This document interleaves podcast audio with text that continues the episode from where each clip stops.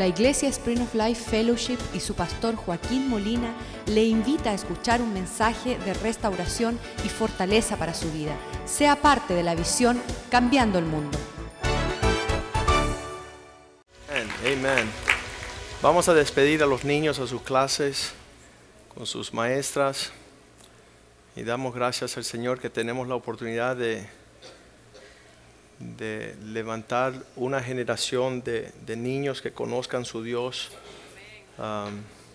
En estos días hubo el señalamiento de un hijo de un pastor que es un gran evangelista, uh, que a la edad de los 35 años, ya él tiene 35 años, decidió decir, ¿sabes qué?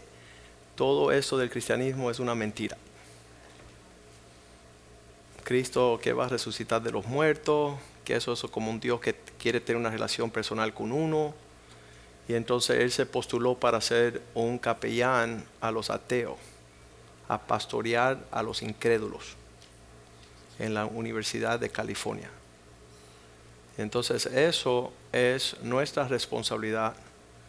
Estaba hablando con unos padres hoy de, de esa solemne responsabilidad que tenemos que nuestros hijos conozcan un Dios vivo y, que le demos el tiempo a nuestro Dios de acuerdo a, la importancia que, nuestro Dios tiene para nuestras vidas.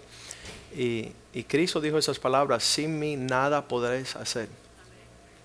Entonces, ¿qué estamos tratando de enseñar a nuestros hijos? Que ellos pueden lograr algo sin acercarse al Señor, sin tener una relación personal, que conozcan. Dice la Biblia que por mucho tiempo Samuel estaba ministrando en la casa de Dios junto a Elí. Y dice la Biblia que nunca había escuchado la voz del Señor Samuel, hasta el día que Dios suspiró y lo llamó por nombre. Todo el tiempo antes que esto, él estaba ocupado en ayudar la administración de acuerdo a aquel hombre que escuchaba la voz de Dios. Finalmente, cuando varias veces Dios le llamó, eh, y, finalmente el sumo sacerdote le dice, la próxima vez que tú escuches esa voz, tú le dices, heme aquí Señor, soy tu siervo, estoy para, para cumplir tu voluntad. Y tenemos que enseñar a nuestros hijos en, ese, en, esa, en esa realidad. Um, en estos días me alegré en un contratiempo que tuvo mi hijo mayor. Um, y ellos van a tener estas batallas donde se resuelve todas las batallas en buscar de Dios. Si ellos buscan de Dios, ahí hay provisión. Y dice que, él estaba abrumado y, y, la palabra se le abrió y él pudo ver ahí el consejo de Dios. Y él dijo, Dios me estaba llamando la atención. Dios estaba diciéndome que estaba mal, que tenía una mala actitud y que tomara el camino del consejo que estaba en esa palabra y yo me alegré, yo me alegré que, ellos pueden tener esta relación personal con el Señor. Y, el desastre formado, la crisis que tenemos en nuestros tiempos, son padres que no acuden al refugio del Señor, que están en, una, en una actitud súper prepotente tratando de resolver la vida sin la diestra del Señor. La diestra de Dios Um, es poderosa para darnos las victorias y, que podamos alcanzar lo que Dios tiene para nosotros. Um, nuestra, nuestra salida este fin de semana a Arizona, llevamos cinco años uh, participando en eh, una de las conferencias uh, más reconocidas en la nación en cuanto al tema de la familia y, fue un tiempo de refrigerio. Le decimos a los hombres que hay muchas cosas en esta vida que podemos invertir nuestro tiempo, nuestros talentos, nuestra energía, pero la más poderosa que nos va a galardonar y va a darnos una recompensa mayor es cuando invertimos en nuestro matrimonio, en nuestras esposas. Ese es nuestro huerto, de ahí es que vamos a, disfrutar y vamos a alimentar y vivir en una forma ah, de gran bendición, dichosos. estaba hablando con un hombre hoy, me decía, no sé qué pasa, pastor, pero cuando mi esposa está feliz, la paso súper bien. Él me decía esas palabras.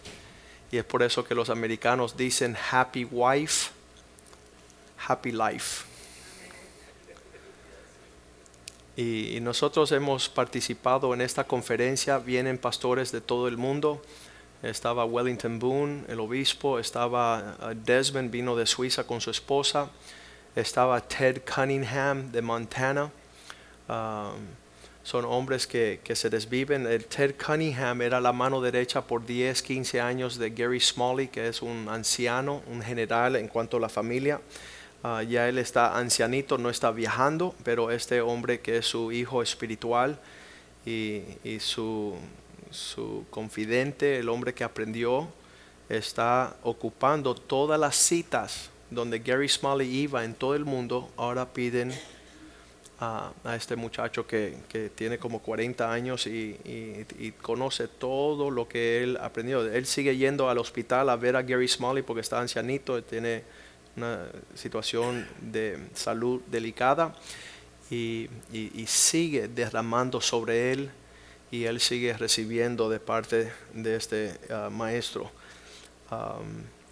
fueron como cinco o seis parejas de, de Miami que nos acompañaron y, también pudimos ah, estrechar relaciones y convivir y tener un tiempo hermoso.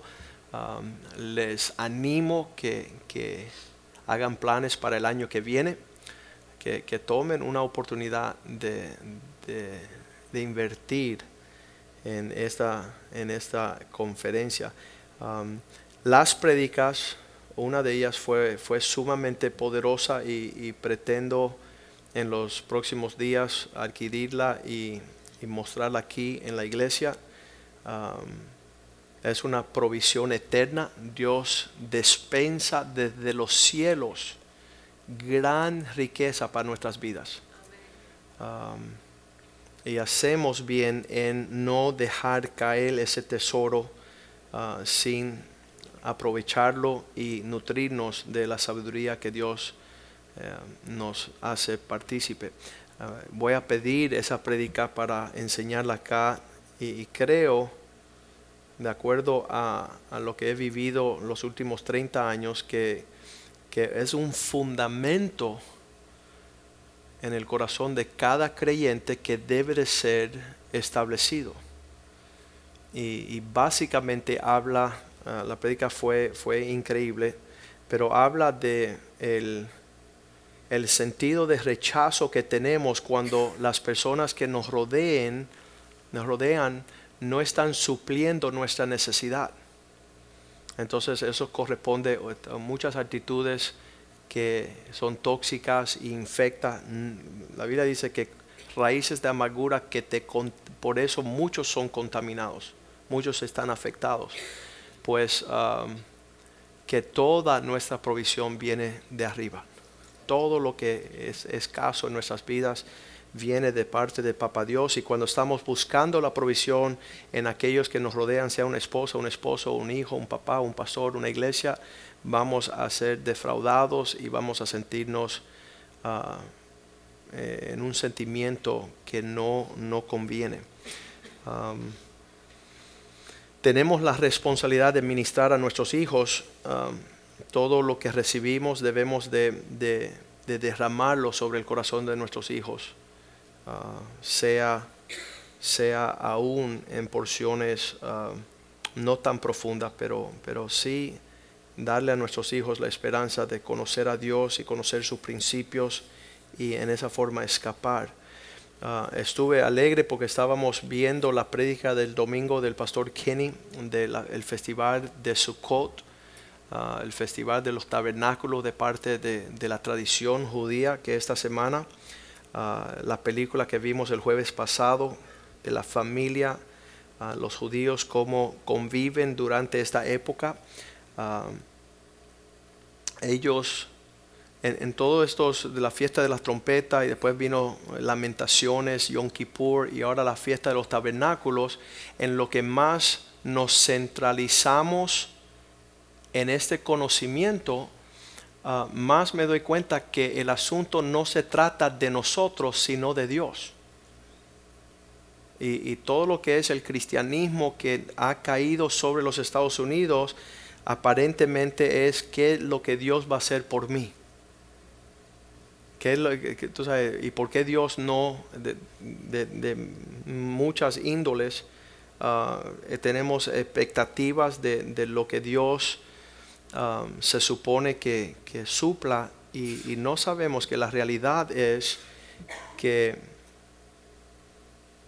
lo que vemos en el corazón del pueblo de Dios, los judíos, es que ellos trataban de indagar qué es lo que Dios quiere porque yo le tengo que ofrecer mi vida al Señor en una forma que le agrada a Él. Después voy a ver. Ah, por eso eh, vemos en el Nuevo Testamento, cuando, cuando vemos las escrituras del Nuevo Testamento en esa luz, vemos el por qué Romanos 12.1, Pablo dice las palabras, ya que, que existe un Dios, ya que Dios entra en una relación, presentéis vuestro cuerpo como sacrificio vivo. Es lo que tú le estás ofreciendo a Dios, no lo que tú estás esperando de que Dios te supla a ti. Y tener la actitud de, si Dios no me, no me suple o no, no me contesta o no me provee, pues ya yo no vengo acá, porque la iglesia se trata de lo que yo le voy a pedir a Dios. Y no es así. Eso es una gran equivocación de personas equivocadas, personas que no conocen a Dios, sino que al presentarnos en una forma que agrada a Dios, agradables a Dios. Y la realidad es que estamos viviendo como unos malcriados. La actitud la vemos en nuestros hijos. Ellos ya llegan con el semblante que yo me merezco algo. Y, una de las cosas tremendas que eh, pudimos hacer yo y ver mi esposa, cuando los niños eran jovencitos de 6, 7, 8 años, es llevarlo a Sudamérica, a Centroamérica, para que ellos vean, para que ellos comprueben que aquí un vaso de agua es algo lindo. Porque allá no se puede tomar agua, eh, tú sabes, eh, así como un, aire acondicionado, un carro, cuando andan caminando en bicicleta. Entonces nuestros hijos han forjado una actitud súper malcriadas. Y, y se suponen que ellos demandan los derechos de, y por qué no tengo lo que el televisor me muestra que tienen los demás. Ah, la realidad es que nosotros al ver la actitud del pueblo de Dios siendo forasteros, extranjeros, gentiles, no pueblo de Dios. Hemos sido adoptados. Hemos sido, que Dios nos, nos abraza. Uh, Romanos 9:4 lo describe en esta forma. Dice, um, a ellos es la adopción, la gloria, el pacto, la ley, los servicios, las promesas a los que son israelitas.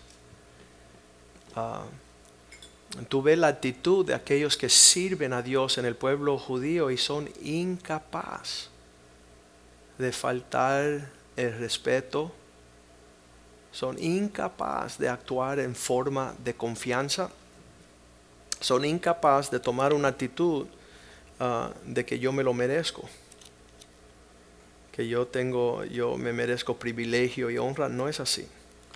Dios ah, a través del sacrificio de Cristo nos adopta y nos trae y nos hace partícipe de todas las promesas.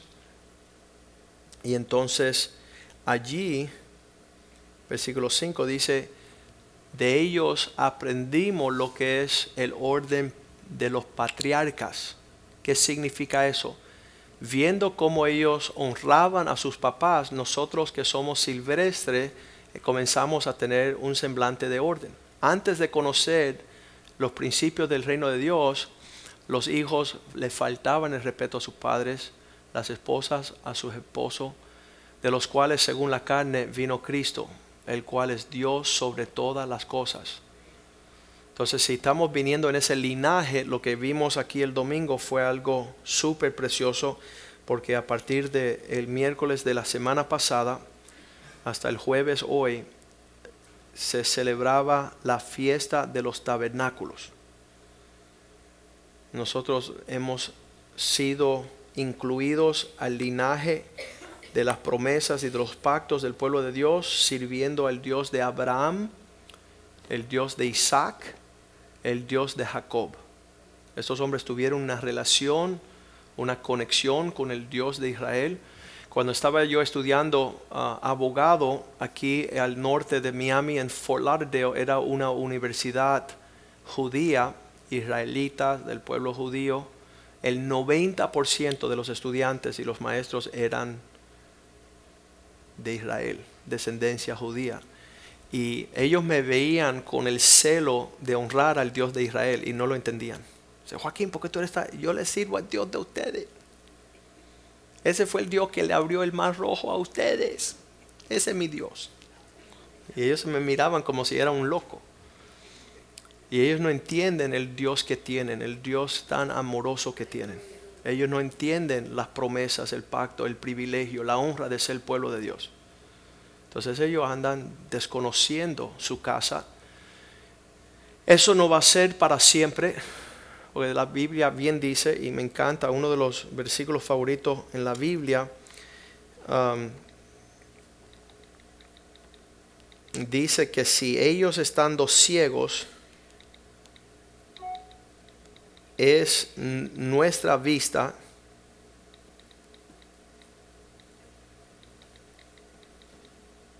¿verdad? Si ellos estando ciegos es nuestra salvación y nos da el tiempo de nosotros de ser salvos, entonces, ¿qué será cuando ellos conozcan a Cristo? Romanos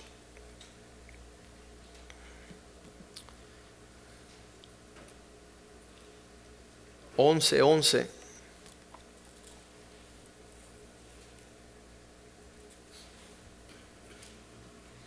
Digo, pues han tropezado los de Israel para que cayesen, para que ya nunca se pongan de pie. Dice, en ninguna manera, pero por su transgresión vino la salvación a los gentiles para provocarlos a ellos a celos. Y entonces ah, el 12 dice, si su transgresión es la riqueza del mundo, el hecho que ellos no están sirviendo a Dios es nuestra oportunidad de venir a servirle, si su transgresión es la riqueza del mundo y su defección la riqueza de los gentiles, cuánto más será cuando ellos sean restaurados plenamente. Si, si todo lo que tenemos ahora es a la luz de que Dios ha permitido que ellos estén cegados por un momento, nada más que ellos comiencen a enchuflarse, eso va a causar que ellos sirvan a Cristo mucho más celosamente que nosotros. Ellos van a ser más ah, responsables a honrar al Dios de Israel. Y, lo vamos a ver esta noche en lo que Kenny estaba predicando el domingo en Israel, que era octubre 12 de 2014, por primera vez en 3.000 años. Escuchen esto. Han pasado 3.000 años desde de que ellos celebran dentro del marco de la fiesta de los tabernáculos, había una ceremonia donde el sumo sacerdote traía agua de lo más bajo de Jerusalén en la piscina de Silo y ellos iban y, subían a la parte más alta de Jerusalén que es donde estaba el templo y ahí el sumo sacerdote derramaba agua. Pues imagínate que eh, obviamente es un orden, um, un simbolismo profético que han pasado más de 2.500 años, casi 3.000 años, y no se ha logrado derramar agua en ese altar para que corra por todas las calles de Jerusalén. Dice que durante la fiesta de los tabernáculos, cuando ellas hacían lo que se llama la ofrenda de libación, que es la agua, ellos se derramaban el acto de, de, cogían vasijas bien grandes así como estas y la llenaban iban cargando arriba miles de millares de personas y derramaban el agua, iban corriendo esas aguas hasta por todas la- las calles de Jerusalén. Y eso fue ahí en Juan 7:37 que Jesús en el último y gran día de la fiesta, viendo todas esas aguas correr, dijo, si alguno tiene sed, que venga a mí y beba de las aguas. El último y gran día de la fiesta, Jesús se puso de pies y alzó la voz diciendo, si alguno tiene sed, venga a mí y beba. Versículo 38. 38. Y el que cree en mí, como dice la escritura, de su interior correrán ríos de agua viva. Un um, derramamiento de la porción de Dios dice que igual que Yom Kippur, la celebración judía de Yom Kippur es el día más santo del año para los judíos, el día que corría las aguas durante el tiempo del tabernáculo, la fiesta de los tabernáculos, era el, la época de gozo más grande de todo el año. Dice que ver correr esas aguas, ahora imagínese 2500 años sin que corra agua en estas ceremonias. Entonces, proféticamente, este domingo, en el medio de la fiesta de los tabernáculos, fue este el acontecimiento. Vamos a ver un video. Vas a darse cuenta que hicieron el esfuerzo de comenzar lo que se hacía en la antigüedad.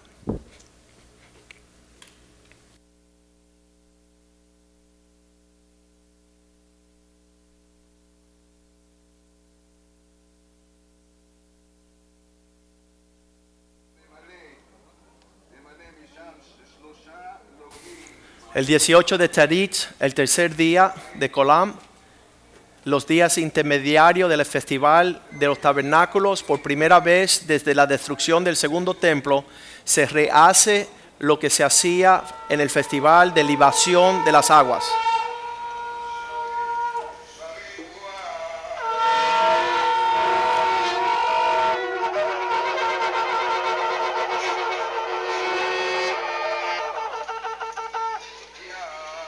Dese cuenta de las trompetas hechas de plata, que era parte de la ordenanza y los mandamientos del festival.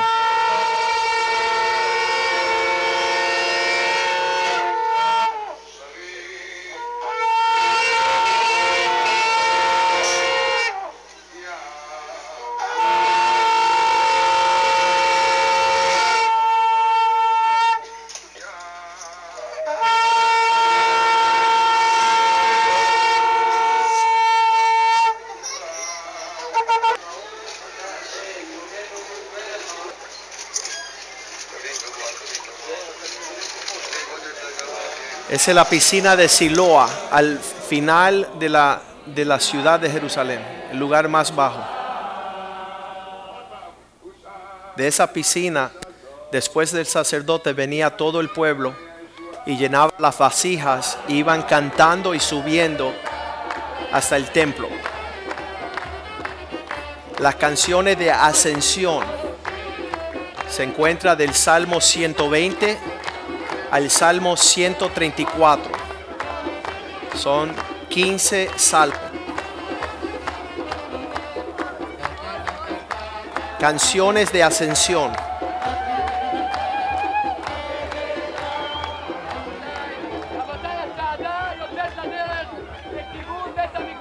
Sus- esto sucedió este domingo, octubre 12, 2014.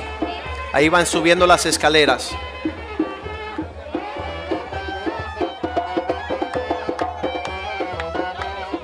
Suena como nuestra iglesia en un bautizo.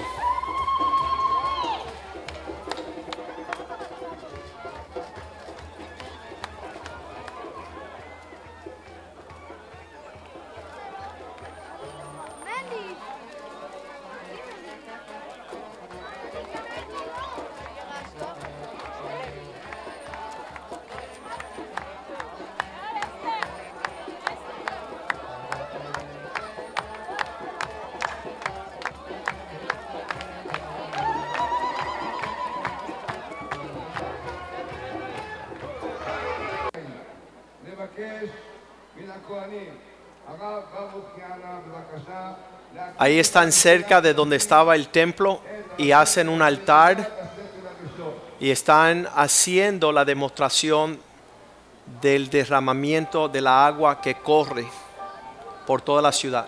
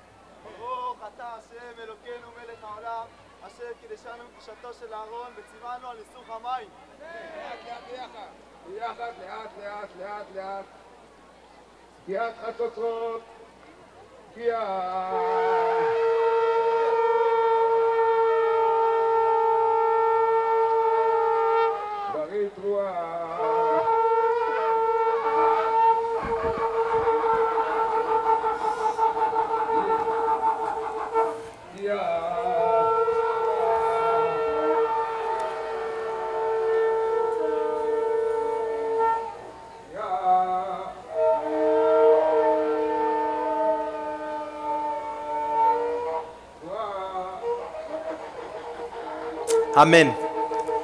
Las palabras que ellos terminan la ceremonia diciendo, perdura por siempre la misericordia y la bondad de Dios sobre nue- nuestras vidas.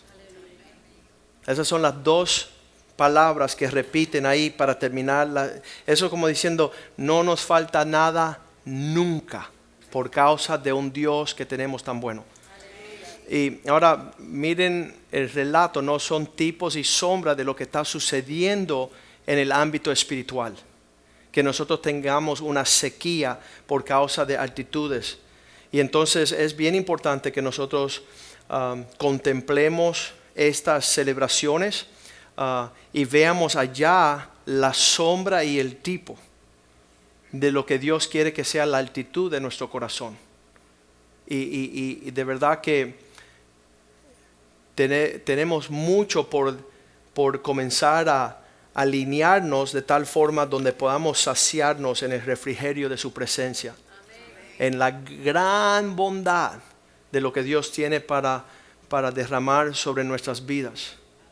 Vamos a ver lo que está sucediendo en Israel esta semana y termina hoy, obviamente, pero quiero que tengan un vistazo de la celebración perpetua que Dios mandó en Levíticos, que su pueblo todos los años, mayormente a los hombres. Ahí la palabra eh, está bien ah, fija, diciendo que era responsabilidad de los hombres subir a Jerusalén ah, obligados, Deuteronomio 16, 16, dice, tres veces al año aparecerá todo varón. La responsabilidad del liderazgo ante Dios para el pueblo de Dios era el varón. En los Estados Unidos, en Centro y Suramérica, la mujer ha superado la responsabilidad del varón, está irresponsable. Entonces, ah, dice, tres veces cada año aparecerá todo varón tuyo delante de tu Dios en el lugar que tú escogieres, en la fiesta solemne de los panes sin levadura, en la fiesta solemne de las semanas y en la fiesta solemne de los tabernáculos. Y ninguno se presentarán delante de Jehová con las manos vacías. Era tiempo de venir a reconocer lo bueno que es Dios sobre nuestras familias. Y reconocer, era la, la fiesta de los tabernáculos, esta época era la fiesta de cosecha de los frutos, de las uvas, de los olivos, de los, ah, del higo. Vamos a ver lo que está sucediendo, ellos siendo fiel a las tradiciones de sus padres en Jerusalén en este- esta semana.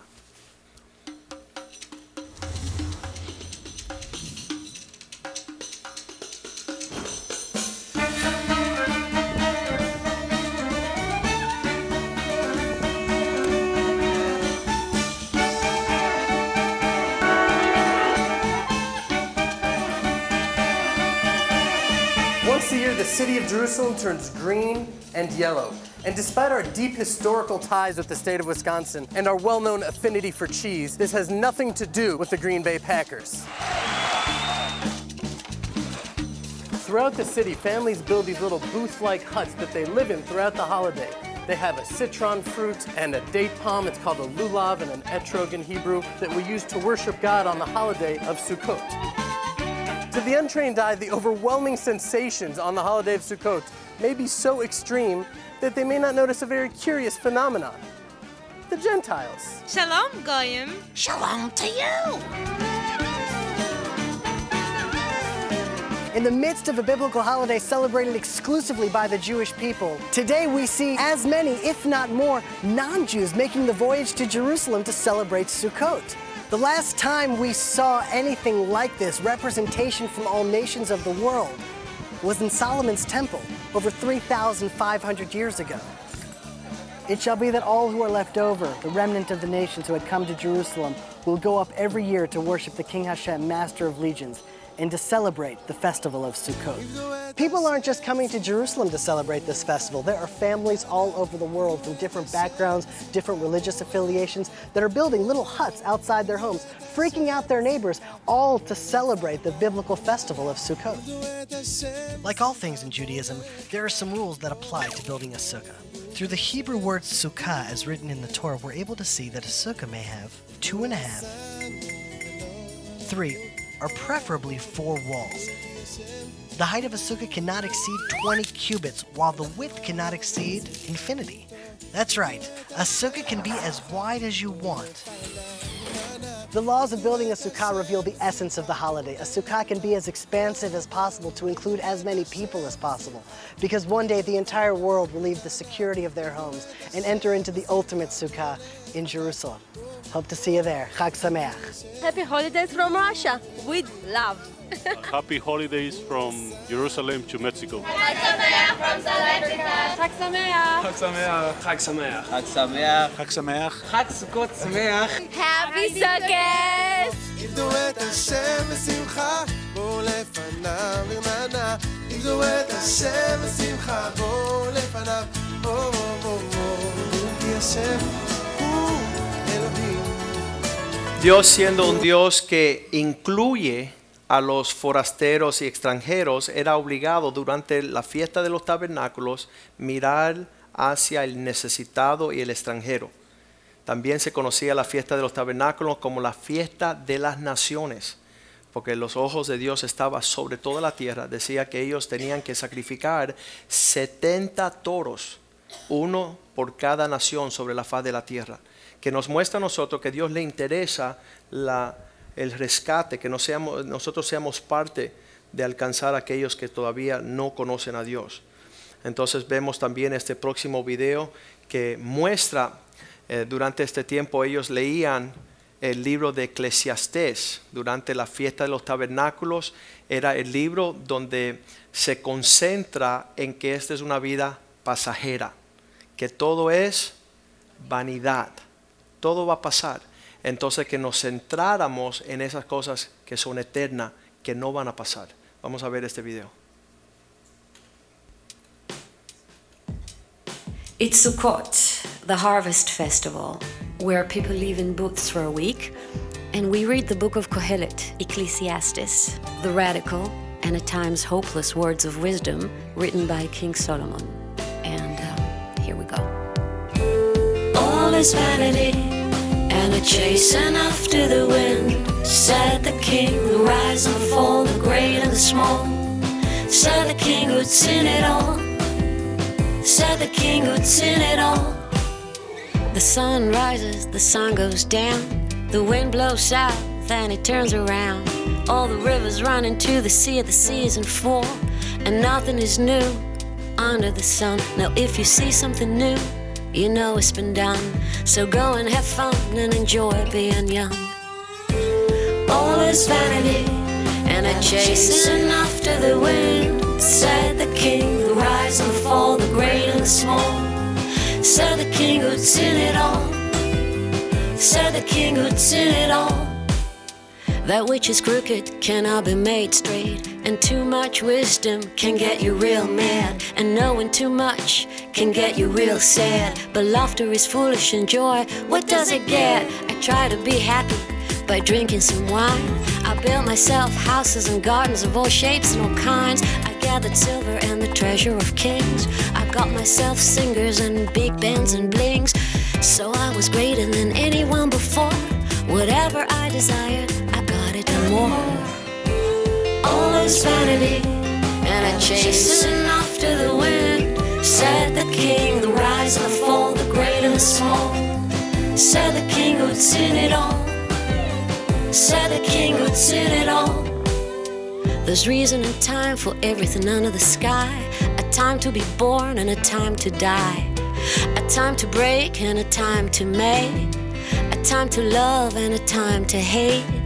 Sometimes sorrow is better than laughter. And sometimes sadness can get your heart higher.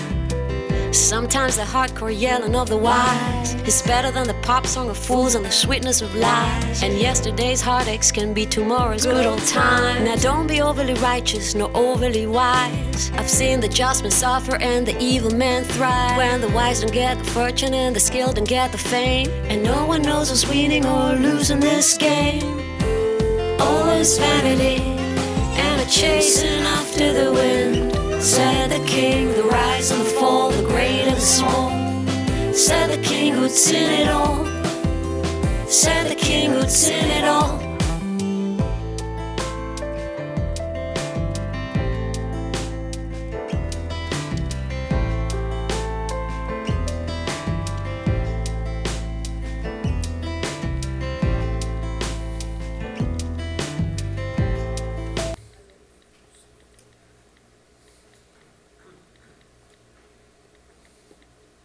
Un hombre como David pudo ver en el medio de todos estos sacrificios y todas estas ofrendas que Dios no deseaba el mecanismo de las cosas. Ya todos estamos locos por ir a la casa y hacer un tabernáculo. Irnos para Israel y celebrar sus fiestas. Pero David decía en el Salmo 40, versículo 6, Señor, todas estas cosas de ofrendas y sacrificio, tú no quisiste. El sacrificio y la ofrenda no te agrada. Tú quieres una oreja, unos oídos abiertos. Tú quieres un corazón que se acerque a ti. No de la iglesia, no, sepa, no lee la Biblia. Que el resultado de estas cosas nos lleven a tener un encuentro con una afinidad del corazón de Dios para poner por obra una vida que le agrada. Y muchas personas dicen, pastor, yo leo la Biblia, voy a la iglesia. Y nada, no tienen nada. Él bien le dijo a los fariseos, ustedes eh, escudriñan las escrituras porque piensan que allí me van a encontrar, pero me están rechazando yo, que soy el autor de la vida. Yo soy el propósito por el cual todas estas cosas están en orden. Padre, te damos gracias por tu misericordia sobre nosotros, que estamos contemplando estas cosas como quien busca para encontrar tu propósito, tu presencia y poner por obra aquello que te agrada a ti, Señor, para hacer un refrigerio a nuestras familias, a nuestra iglesia, a nuestra comunidad, a las naciones de la tierra, Señor. Ayúdanos no ser hipócritas religiosos, sino tener la vida que fluye. Como dice tu palabra, que cuando estamos juntos en armonía, allí tú derramas bendición y vida eterna. Que seamos un pueblo que podamos observar estas fiestas, estas tradiciones del pueblo de Israel y ver tu corazón, ver tu sentir, comportarnos de tal forma que nuestros hijos no se alejen, que nuestros hijos tengan falta de sabiduría y vayan en pos de las tinieblas, de la oscuridad, de estar lejos de su Dios, aquel que lo dio todo por nosotros.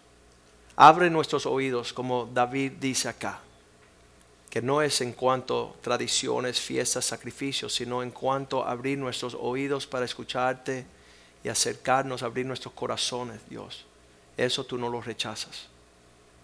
Prospera tu palabra en nuestras vidas, que seamos instrumento en tus manos, que seamos tu pueblo, que vivamos para llenar la tierra de tu gloria, para que todos tengan conocimiento de tu gran salvación, de tu misericordia y amor, para que todos procedan hacia un arrepentimiento y procedan hacia la vida, Señor.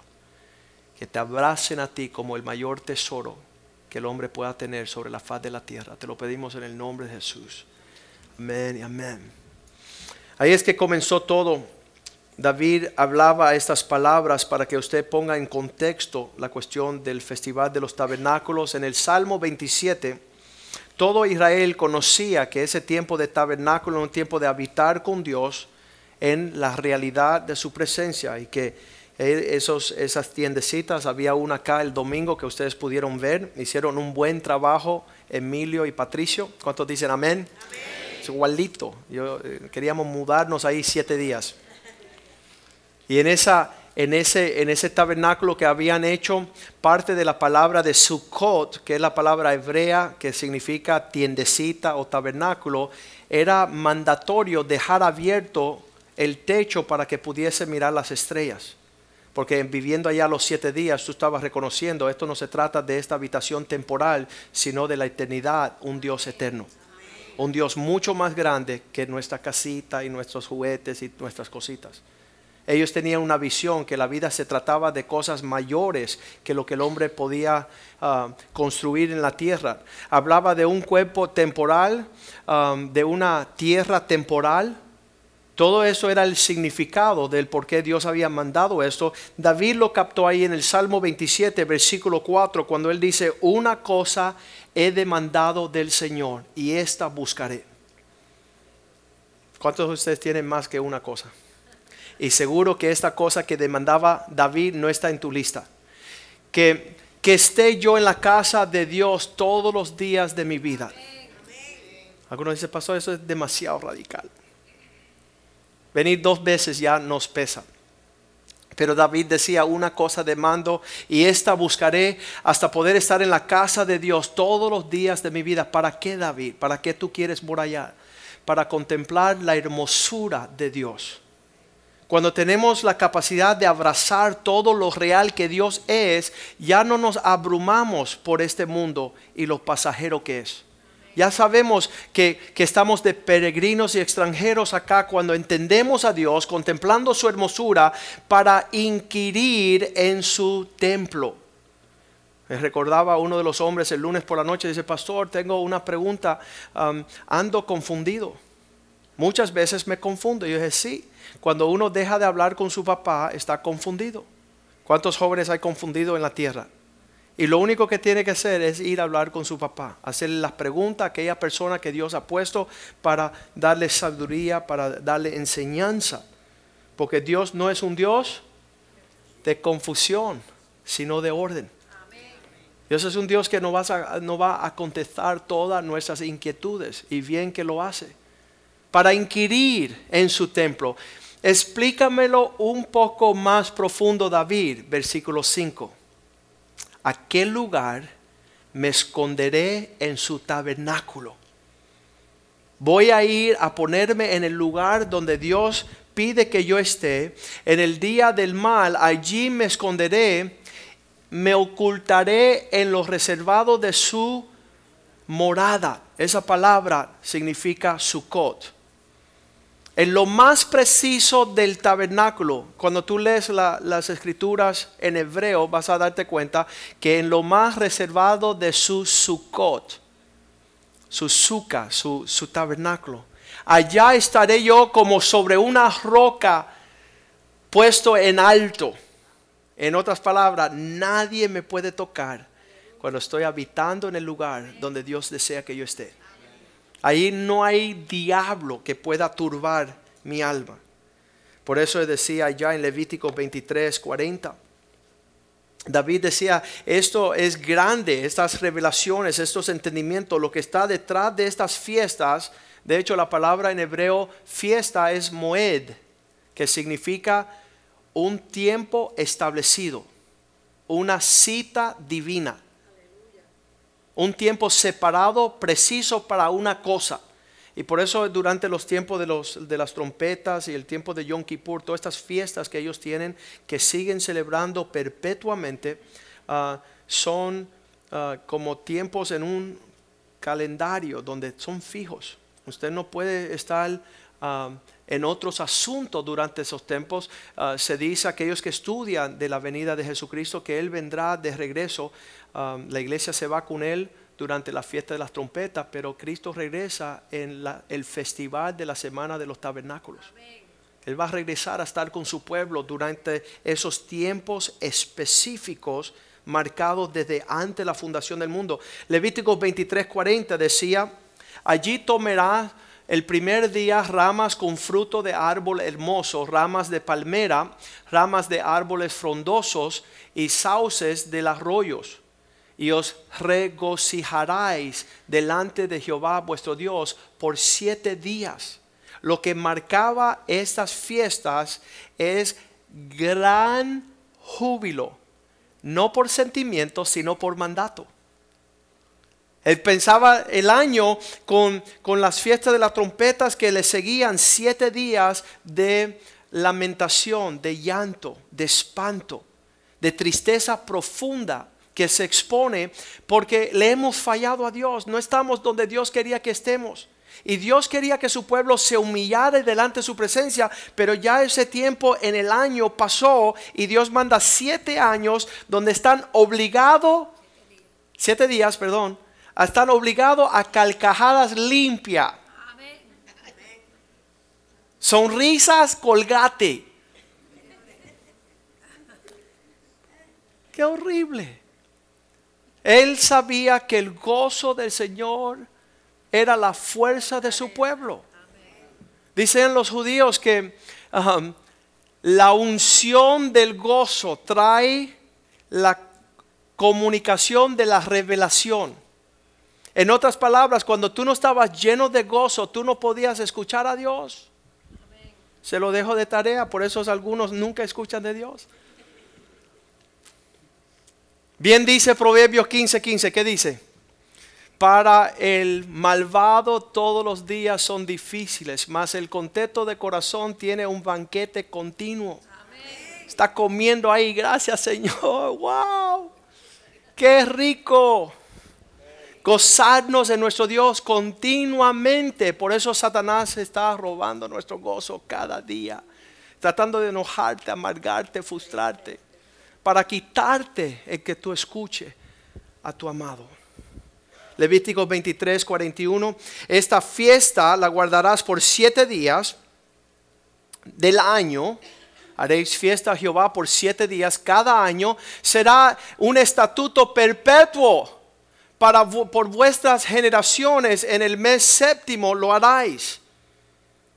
Versículo 42. Allí vas a morar en tabernáculos habitaréis siete días, todo natural de Israel, todo miembro, toda persona que le pertenece al pueblo de Dios habitará en tabernáculos, uno por familia, un tabernáculo por familia.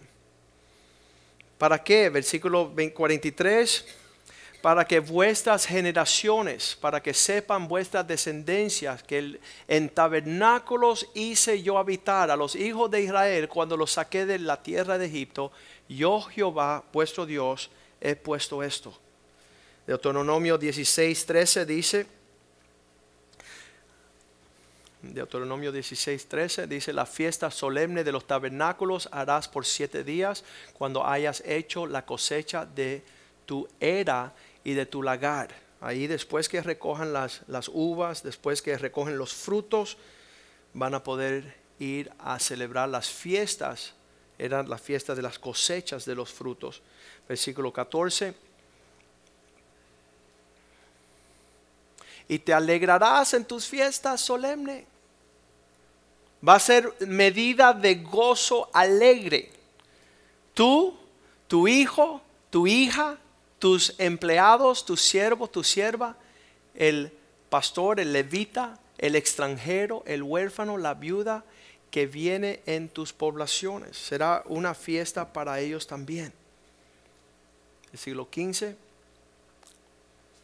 Siete días celebrarás fiesta solemne a tu Dios en el lugar que Jehová escogiere porque te habrá bendecido.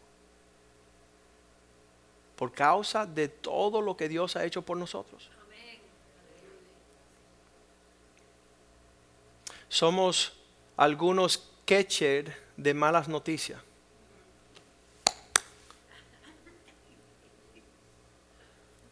Tírame. Dame las próximas malas noticias para justificar que yo no me goce en su presencia.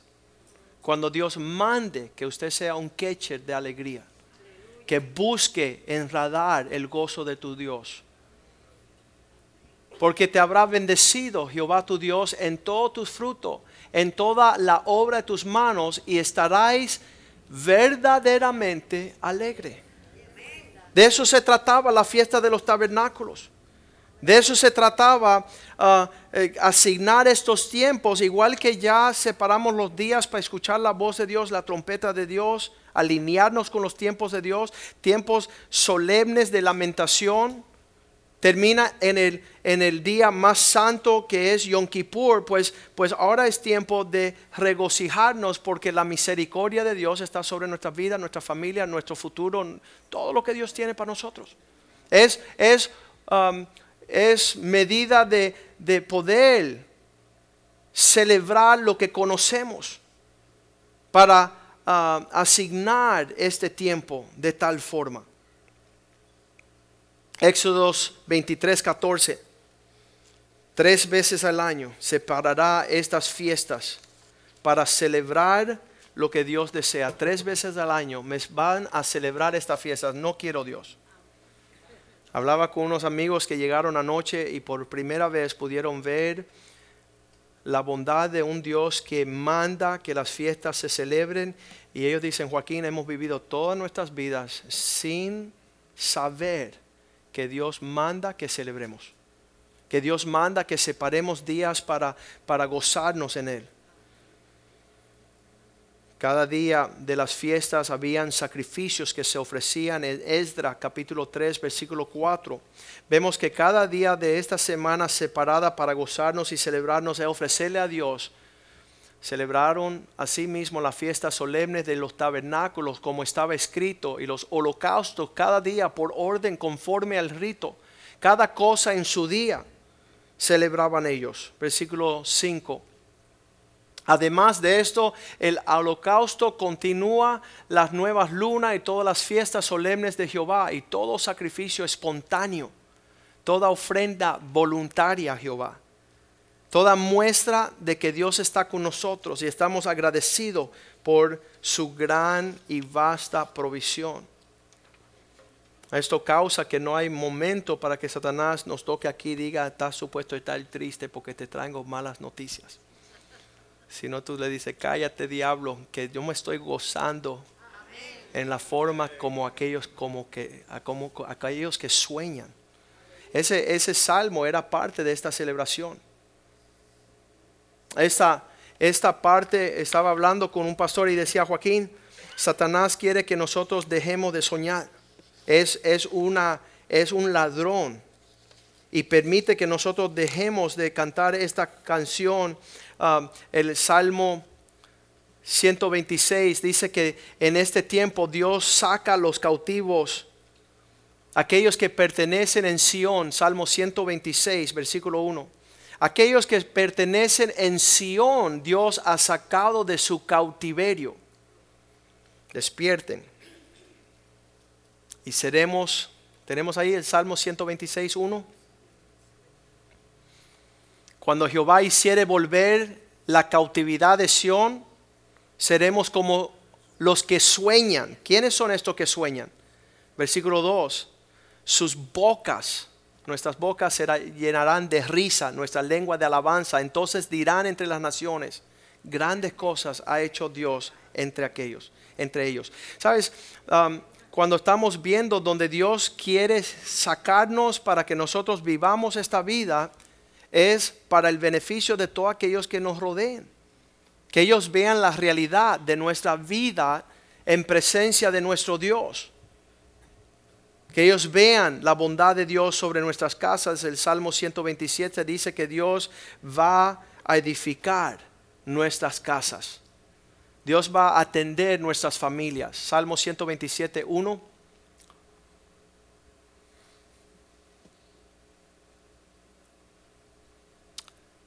Si el Señor no edifica nuestras casas, en vano estamos trabajando. Si el Señor no guarda la ciudad, en vano vela el guarda. Dios quería que su pueblo pudiera caminar hasta las alturas de sus propósitos. Y, lo vamos a ver en el Salmo 133, que decía que ellos reconocían ahora que estando habitando juntos en armonía. Salmo 133, 1. Mirad cuán bueno y delicioso es los hermanos habitar juntos en armonía. El, gozo que, que brotaba causaba el versículo 3, dice, de allí es que Dios manda que desciende sobre los montes de Sión, porque allá es que Dios derrama, cuando ve la unidad, ese Sukkot tenía solamente una habitación porque todos estaban supuestos a estar juntos. Todos estaban celebrando, todos estaban viviendo según los tiempos de Dios. Y entonces vemos esto causa que Dios desprenda de los cielos eh, a niveles agresivos en Apocalipsis 21.3, que es el final de los tiempos.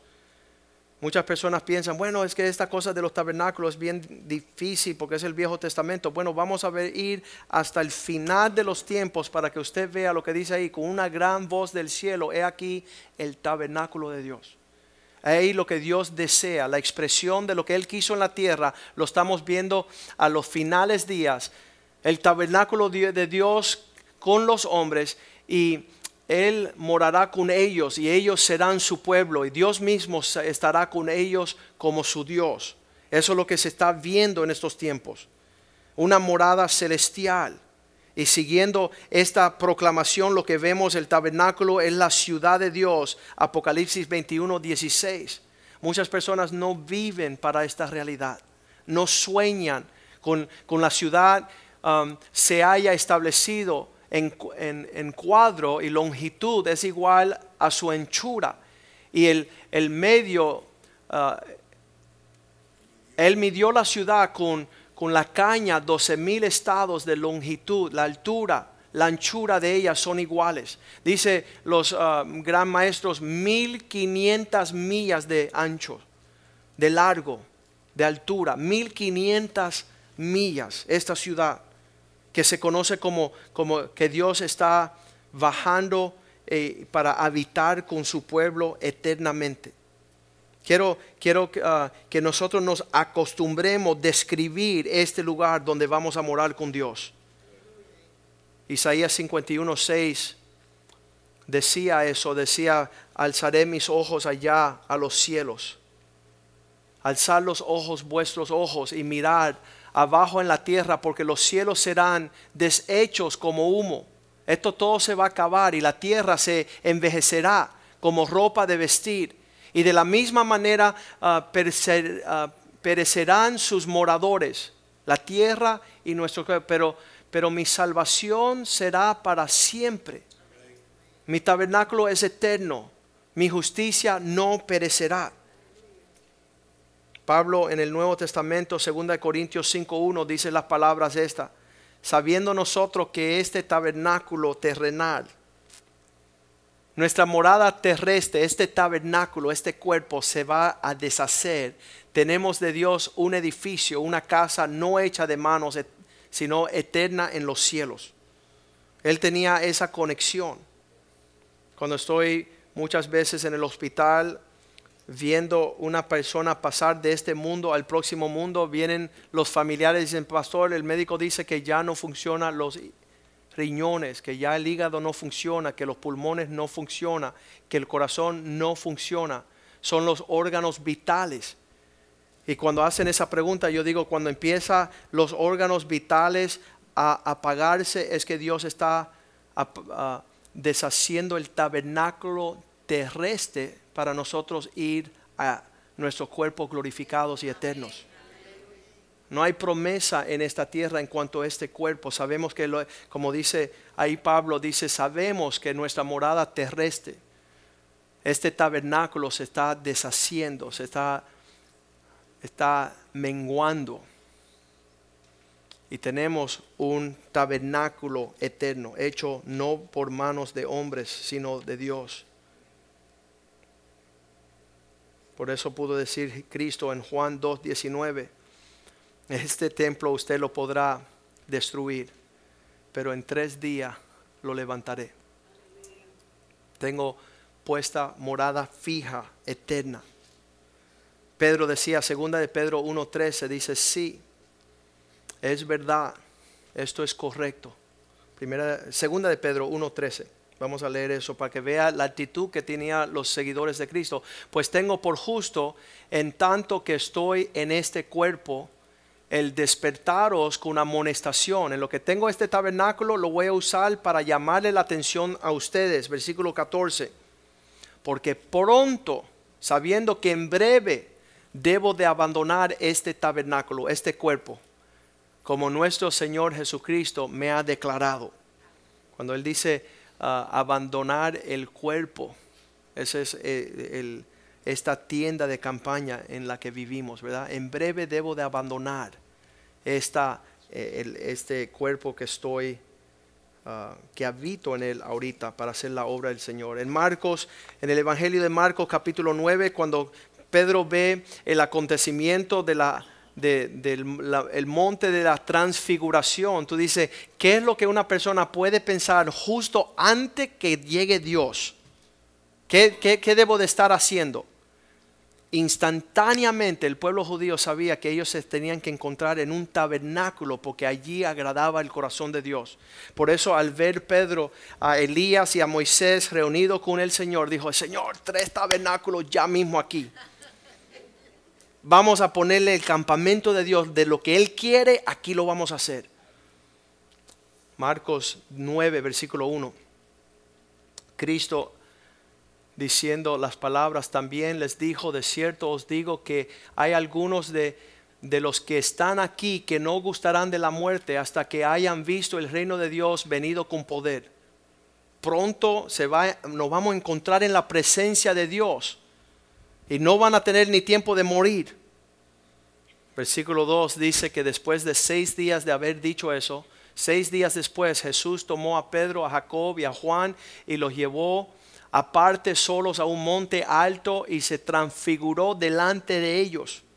Versículo 3. Sus ropas se hicieron blancos, resplandecientes, muy blancos como la nieve, tanto que ningún detergente, lavador en la tierra los puede hacer tan blancos.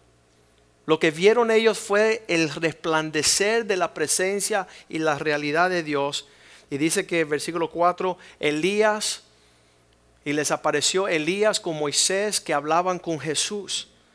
En otras palabras, Pedro ya se veía en el cielo, en la presencia de Dios. Versículo 5, él responde diciendo, entonces Pedro dijo a Jesús, Maestro, bueno será nosotros que estemos aquí y hagamos tres tabernáculos, uno para ti, uno para Moisés, uno para Elías. Vamos a estar bien con Dios.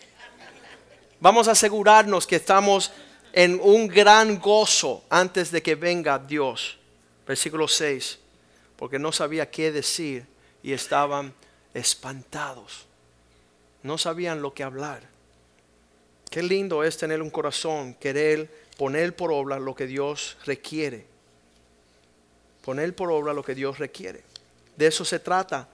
Y, y qué horrible que los hombres han torcido todo esto en cuanto a las tradiciones. Se han vuelto religiosos, se han apartado de Dios, no entienden la realidad.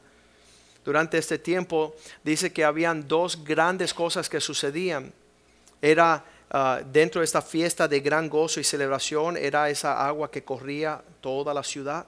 Ellos traían de bien abajo y, y depositaban, eran como cataratas que corrían mostrando el favor y la bondad de Dios. Y la otra cosa es que alumbraban al templo en Jerusalén con un gran, tenían gran ah, vasijas llenas de aceite y usaban como, ¿cómo le dicen eso? El wick.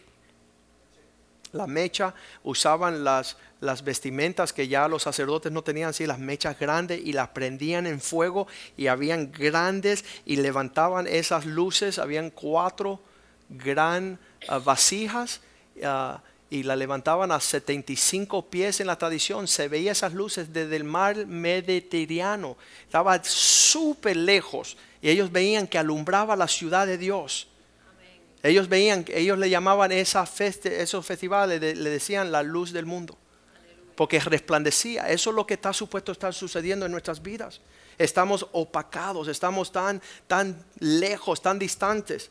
Nuestros, nuestros hijos aborrecen porque no hemos sacado de, estas, de, esta, de esta relación con Dios lo que Dios eh, desea para nosotros. Isaías 12, versículo 1 era el comienzo de esta celebración, iba de, esta profundidad. En aquel día dirás, cantaré a ti, oh Jehová, pues aunque te enojaste contra mí, tu indignación se apartó y me has consolado. En el momento del pago de nuestro pecado cambiaba en el tiempo de la fiesta de tabernáculo a esta otro pensar, versículo 2, donde dice, Señor, he aquí Dios es salvación mía, me aseguraré y temeré porque Él es mi fortaleza, mi canción es Jehová, quien ha sido salvación para mí. Versículo 3. Sacaráis gozo, aguas de las fuentes de la salvación. De allí es que brotaba el gozo de, nuestra, de nuestras vidas para el pueblo de Dios. Ellos podían sacar agua de las fuentes de la salvación.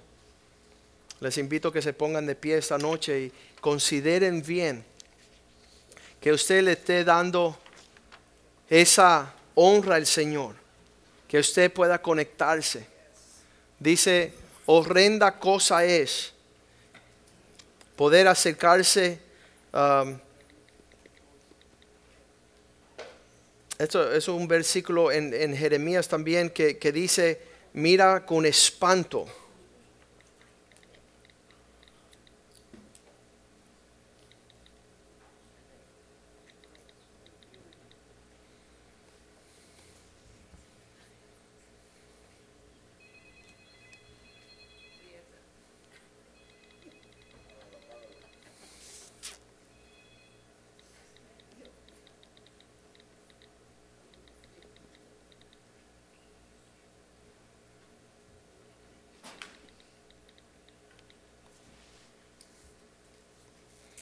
Jeremías 2.13. Como si esto que hemos hablado e, esta noche es una realidad, cómo es que estamos tan distantes tratando de beber aguas fuera de la fuente del Señor? Y dice así Jeremías, porque dos males ha hecho mi pueblo, Dios le está hablando. Me dejaron a mí fuente de agua viva y cavaron para sí cisternas, cisternas rotas que no retienen agua han decidido caminar en otra, otra realidad donde, donde no hay gozo, donde no hay provisión, donde no hay promesa, donde no está la fidelidad de un Dios que cumple lo que promete.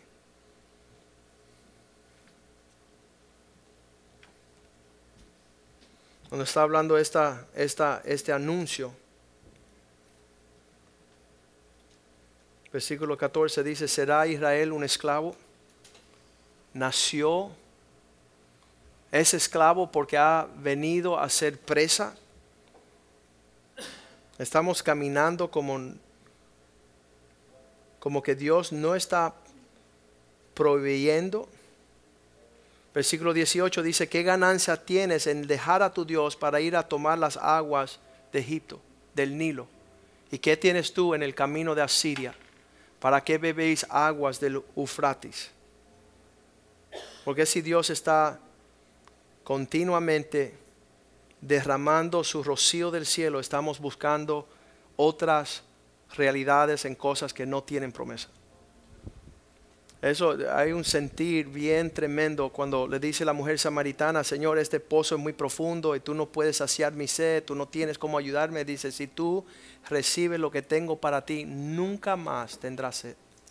Nunca más va a andar como andas. Y, y triste es que, que los ojos de muchos están cerrados a esta realidad. Muchos están cerrados a esta realidad, no están pudiendo alcanzar. Vamos a cantarle a Dios esta noche y pide, Señor, llévame a ese lugar, llévame a tus alturas, llévame a tu presencia.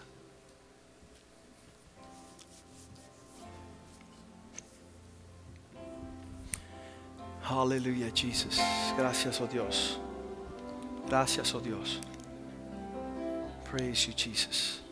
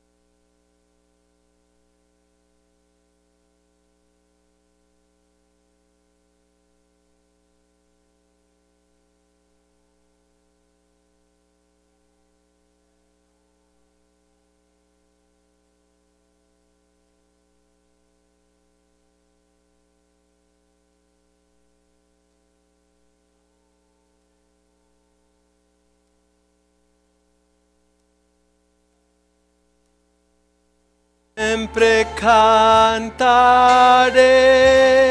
a ti todo mi fuerza, eres mi porción, mi libertador, mi refugio, mi torre fuerte, mi ayuda tiempos de necesidad.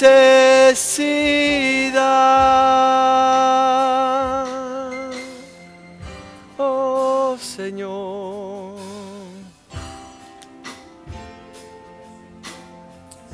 Oh Father, in Jesus' name. Oh yes, Jesus. You're so sweet, oh God. You're so amazing, oh God. Your goodness is everlasting. Your provisions are eternal, God. Your goodness, oh God, is eternal, God. Your tabernacle, we long to be abide forever, oh God. Take us to the place, oh God. Ciudad, mi Señor, es mi escudo, mi fuerza, tú eres mi porción, mi libertador, mi refugio, mi fuerte, mi ayuda en tiempos de necesidad.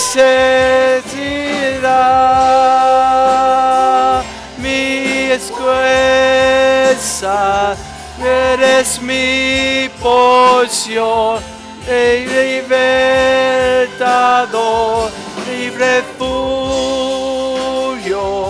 mi fuerte, mi viuda, tiempos de necesidad.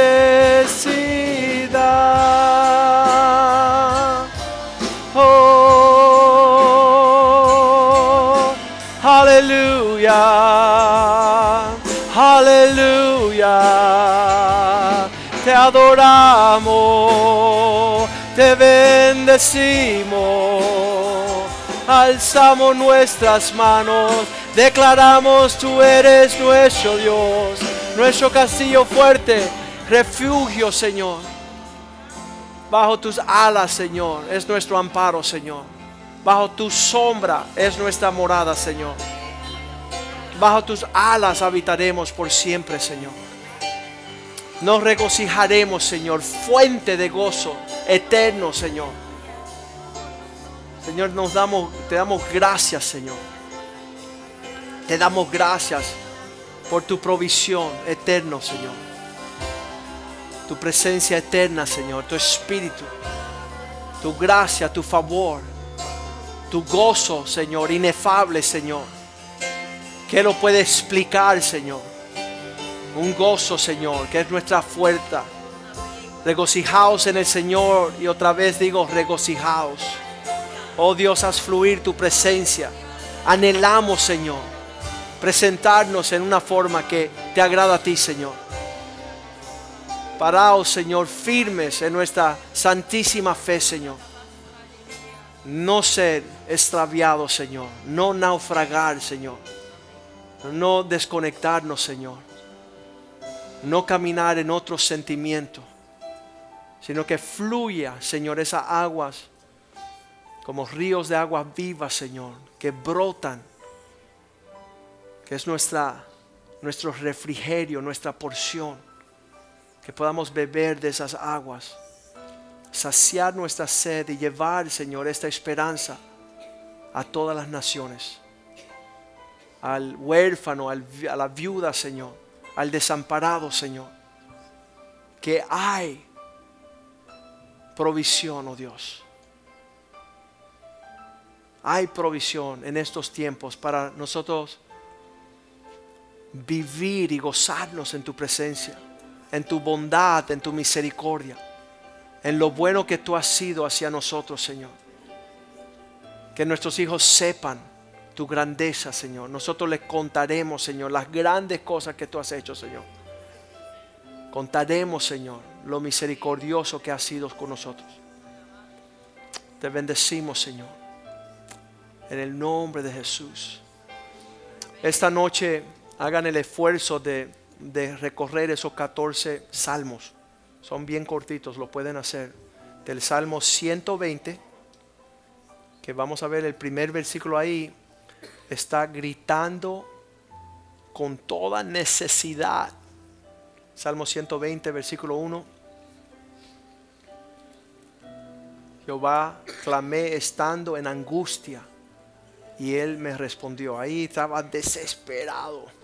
Entonces si brincas al último salmo, el Salmo 134, 1, ¿cómo termina este hombre? Diciendo, mirar cuán bendecido, oh Jehová, son tus siervos, todos los siervos de Jehová, los que están en la casa de noche. ¿Quiénes son esos?